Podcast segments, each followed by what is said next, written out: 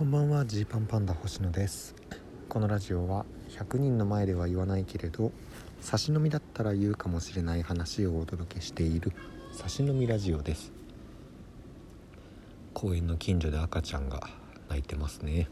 うん。えー、今日ですね、えー、サンシャインさん吉本のね、えー、熱きコント師サンシャインさんの新本気ライブというのに出演させていただきました。あ吉本の無限大ホールとか無限大ドームに行けるのはやっぱり嬉しくて、まあ、神保町もめちゃくちゃ嬉しいんですけどやっぱこう昔見てた劇場とかそこに出演者として行けるお客さんを楽しめる楽しませる側なんだぞっていう、えー、気持ちやっぱピシッと入るしで今日は特にサンシャインさんと、えー、ネルソンズさんと僕らジーパンパンダの3組っていうことでね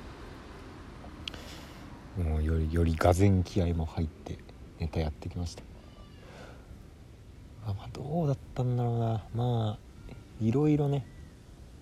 普段のまあなんだろう。僕らのことを知ってるお客さんそうじゃないお客さん。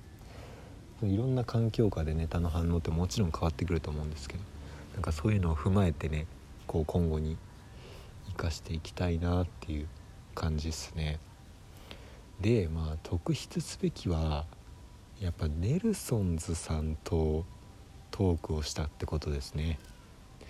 実はですね2018年の NHK 新人お笑い大賞僕ら優勝させていただいた時に決勝の最終ステージで戦ったのがネルソンズさんだったんです。ジーパンパンダとネルソンズさんの、えー、一騎打ちで2本目のネタをやって、えー、確か1票差ですねそれも。1票差で僕らが優勝したっていうのがあったんですけどなんかその時のこの優勝した時もいろいろあったんですよね。まず一平が優勝トロフィーをもらってなぜかそのトロフィーにキスをするっていう。ね。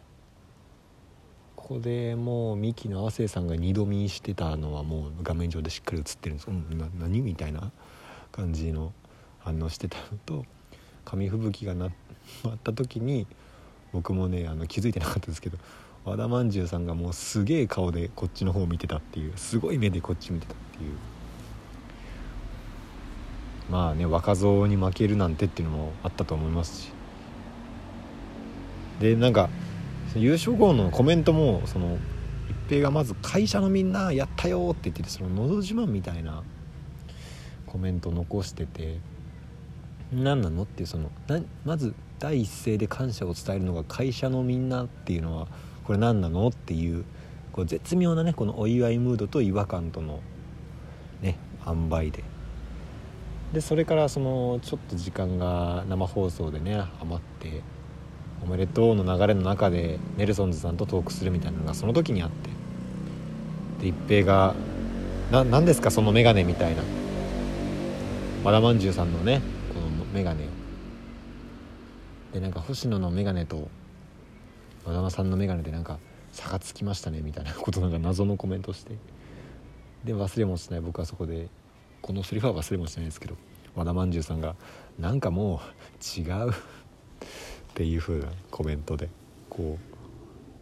会場も大受けでねなんとかしてくれたっていうのがあったんですけど。それ以降ほぼほぼお会いしてないんですよ。日曜チャップリンの収録とかでちょろっとだけご一緒したりしたけどほぼほぼお会いしてなくてでトークをするのはそれ以来だったんですよね。だからその時の話とかができて逆にそのまあお笑いとしてね2年目で優勝可愛くないなとか言ってくれたりしつつこうまあ普通にトークをして この端々で一平の様子がおかしいっていうことにこうネルソンの岸さんが気づいてくれたりして「早口だね」とかな「どうしたの？こんなだったっけ?」みたいな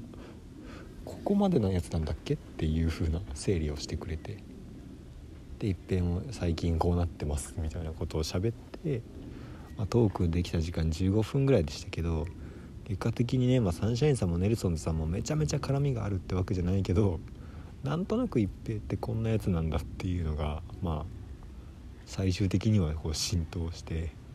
1本目のネタのまんまじゃんみたいな感じのことも青山さんが言ってくれたんでなんかすごいそのえー、て言うかねこう本当良かったなとこうこうしていろんな人に支えられながらこう一平のね、えー、特性がちゃんと発揮できたらいいなとか思いました。でそれの上で明日ですからね。6月12日。一平は30歳になります。ねえ本当にこの30歳はなかなかですよ。うん。やっぱりね二十歳25ぐらいの若さで、えー、ごまかされてたり若いからかなとか 言われてね、えー、ふわっとしてた部分がこう年齢を重ねるにつれてこう鮮明になってきますからこう一平の30歳35歳40歳っていうのはねこうなかなかなかなかだと思うんですよね。そういう意味でその記念すべき誕生日、えー、えー、このラジオでも告知をしてますけど一平誕生日おめでとうだけど一平泣いたら即終了ライブというむちゃくちゃなライブが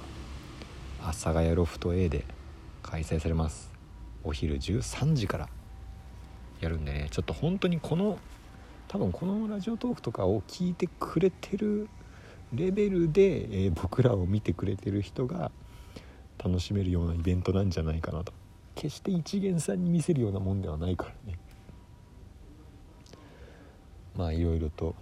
あの準備をして今日も実はしたりして、えー、一平の誕生日をいろんな形でお祝いしようと。あのお祝いをするイベントですよあくまで。ですのでね、えー、一緒に皆さんで阿佐ヶ谷で一平のことをお祝いしましょう。まあ来れない方は配信もあるので、えー、画面越しにお祝いしてくれたらと思います。僕らの他には、えーと、もしもしのね、えー、あきちゃんとマグロと、えー、筋肉の桃沢と、えー、ラパルフェの鶴。もしかしたら他のゲストも来るかもみたいな感じです。いや実はねもうこの明日その後もちょっとでですね、えー、予定がありまして。でもうね明日明後日しあさってが本当に濃いんですよ。濃密なんですよ。これがねもうどうなるか。どうなるかっていうとこですよね。なんかねその僕やっぱそのもう最近のこのこういったマインドになってから心こういった心持ちになってからあんまりそのなんか一日で何かが劇的に変わるとかそういうことじゃないじゃんってこう思ってるわけです。なんかそのまぐれで当たっても多分その後どうしようもないし逆に日々なんとかなってたら多分ねこう大事な時もなんとかなるんですよね。っていう心持ちでいるのでこう賞レースとかねそういった例えば次来る芸人とかね、えー、とはなんかちょっとまたなんかそういったものに対してのなんか気持ちの準備とかはちょっとまた感覚が変わってきてるとこはあるんですが明日からの3日間はねなんかいろいろどうなるんだろうなっていう未知なところがあります。でもまあ素直にやることかな。って感じですかね。ちょっとまだお話できるのはね先になってしまうかもしれないんですが。6月121314がえー、特に僕がちょっとこうまあ、うん、てんてんこ盛り状態でございますんでね。どうなるんだろうな。なんかこんな経験を結構人生で経験したことないようなものを連発する別々のものをこう経験するような感じなのかなと思ってね。まあそういうことを経験できる人生でありがてえなと。まあ、あとは体調崩さないようにしたいなとかは思うんですけど。うわーこういうのはやっぱあのー、マジの差し飲みだったら何があるんだよとかこうこうこうなんですよとかね言っちゃうかもしれない、まあ、あの言える範囲でね。言っちゃうかもしれないけどやっぱりこの一応ラジオトークというネットに上がる情報だからまだ言えないっていうこれこれもどかしさっすね。本当に。まあまあでも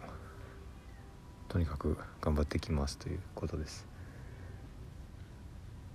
載せられる程度で日々感想を載せていきたいなと思います。サンシャインさんからも今日なんか俺は聞いてるよ。ジーパンパンダ今年仕上がってるんでしょみたいな話をね持ちかけてもらえたのはちょっと嬉しかったですね。吉本以外の情報ってあんまり入ってこないけどそれでもジーパンパンダの話はね聞いてるよってこうエンディングで言ってくれたのがあ嬉しいなと。誰か周りの人がそう言ってくれてるんだとしたら嬉しいしなんかそういう芸人になりたいなと思っていたところはあるので、えー、1年前ちょっとこうなったらいいなと思ってたものが少しでも現実になってる感があるのが嬉しかったですね。そういう意味でもこのライブに呼んでもらえたのは嬉しかったな。嬉しかったしこれからも逆に僕らがね呼べるライブがあったらお呼びして出てもらいたいなって本当に思いました。というわけで、えー、改めてなんですけど、えー、明日6月12日13時から一平誕生日おめでとうだけど一平泣いたら即終了ライブ一緒に楽しみましょう。お開きです。